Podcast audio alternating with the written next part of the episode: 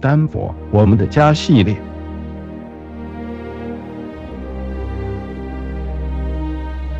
在斯诺维斯的野木旅社，到今年已经营业了五十二年了。这家开幕于一九六七年的旅社，是和斯诺梅斯滑雪场同时启用的。在这些年，见证了阿斯彭从籍籍无名，成为了世界知名的滑雪场。在现在豪华滑雪度假村林立的阿斯彭，还有多少人能够想象野木旅社当年的辉煌？但真的让野木旅社出名的，却是一九七五年初发生在旅社里的一宗谋杀案。一位和未婚夫到斯诺梅斯滑雪、年仅二十三岁的年轻护士，在回到在旅社二楼的房间拿杂志后，就音信全无。一个月后，才在附近的泥巴路旁发现他已经腐坏的赤裸尸身。根据法医报告，他是头部被重击致死，并且在死前有被强暴的迹象。这和数月前在犹他州发生的连环奸杀案极为相似。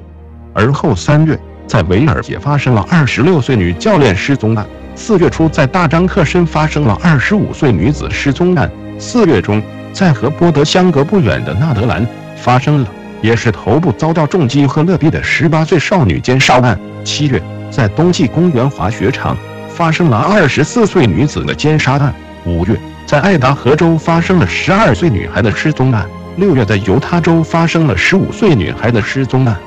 短短的几个月内，在华盛顿州、奥瑞冈州、犹他州、科州、爱达荷州发生了十数起类似案件，但警方都毫无线索，仿佛成了无头公案，一时风声鹤唳，让年轻女子人人自危。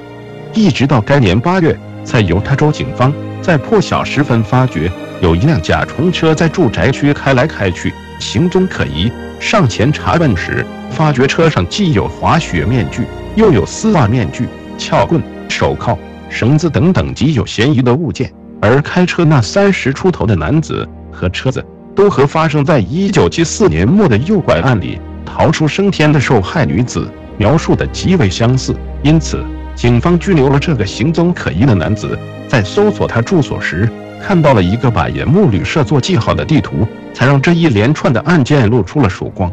这个男子文质彬彬，没有任何案底，是法学院的学生，曾任西雅图犯罪防治委员会的副主任，不时在社区里向妇女宣导强暴防治，更是不少国会议员的竞选幕僚。